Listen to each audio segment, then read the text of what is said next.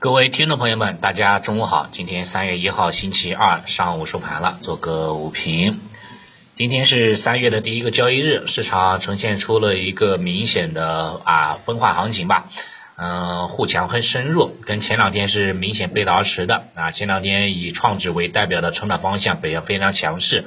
以价值股为代表的沪指呢，相对是一个跟随姿态，但是今天呢是掉掉过头了，对吧？创指的话冲高回落收阴线，但上证指数哈沪指依然是以十字星阳线来报收啊，呈现出了这个非常分化的这种姿态哈。指数层面来看，这几大指数都留下了一个缺口，沪指跟创指已经完成了补缺啊，但是出。啊，沪指的啊还没有完成这种日内补缺，估计下午哈有这种补缺的这种需求，啊一旦完成补缺了，那对于市场来说是一个好消息，对吧？这个补完缺之后，那么继续拉升的概率哈就是就没有后顾之忧了。沪指日内的波动区间可以留意三四五零到三千五百点啊，这个五十点区间的一个波动。创指呢波动区间可以留意二八五零到两千九的区间波动。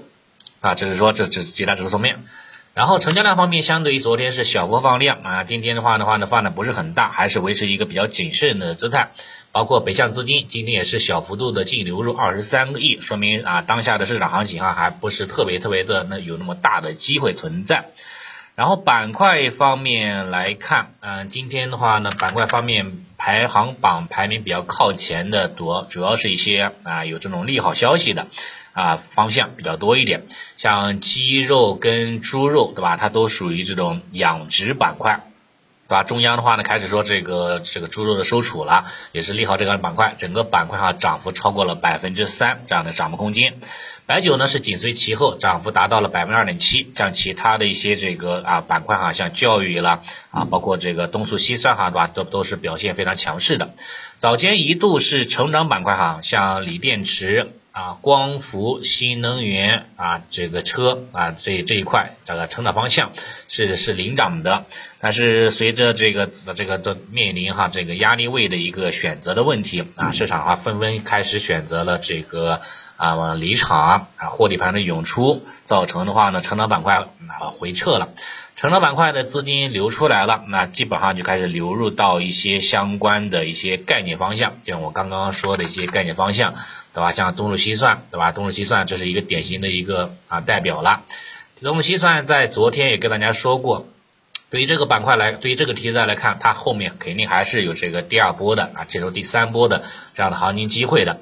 啊，前前面两次是两次的连续两天高潮，连续两天分歧，连续两天对吧？开始出现了一个补跌之后，接下来就是一个止跌和反弹的一个过程。昨天止跌了，今天是开始出现出了反弹了姿态，有望哈这种反弹还会延续下去的，后面哈应该还是要创新高的。所以对于这种题材方向来看，还是可以进一步观察当中。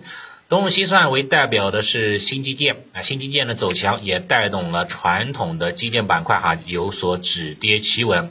你像基建板块对吧？整个基建板块今天是维持了一个探底回升、收小阳线的姿态，价格开始有站稳五日均线的这个企图，调整哈有可能是进入到尾声了啊，所以说有这个啊有有有需要的话呢，其实是可以留意哈这种基建板块低吸的这样的一个机会啊，这是这一块。然后养殖板块是今天的这个重点之重了啊，也是在早评当中跟大家去啊说过，要可以呢重点关注这样一个低吸的机会，因为养殖板块说白了就是猪嘛，猪周期嘛，对吧？猪周期这个给给给大家看一张图吧，猪周期啊，从猪周期的角度来看，那基本上是每四年啊一轮的猪周期。对吧？可能说有两年是处于一个萧条期，有两年哈处于这样的一个旺盛期啊，基本上就是说每四年哈是一个一个大的一个轮回，你可以看得很清楚，对吧？过去一段啊几年时间，对吧？像一八年的时候是当时是出现了一个猪周期的低点，每公斤的价格只有十块钱，是吧？再往前走就是一四年了。啊，一四年的话呢，也是达到了一个低点啊，是十块五毛钱每公斤。啊，再往前那就是说零九年和一零年左右了，这样的一个报价幅度基本上是在每公斤九块钱。所以说这基本上就相差四年的一个时间。那么一四年到一八年，那一八年到现在的二零二二年，对吧？那很可能哈，二零二二年今年上半年哈，有可能会完成这样的一个低点的一个筑底的一个过程，对吧？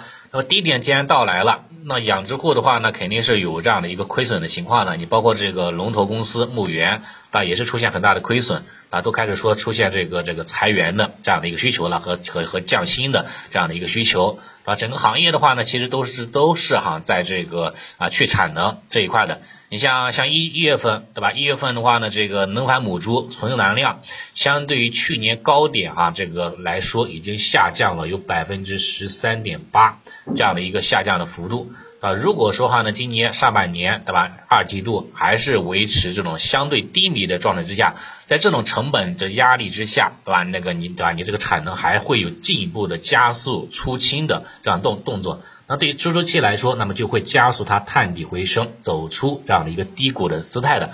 所以对猪周期目前这个位置哈是比较好的这种中线布局的一种思路。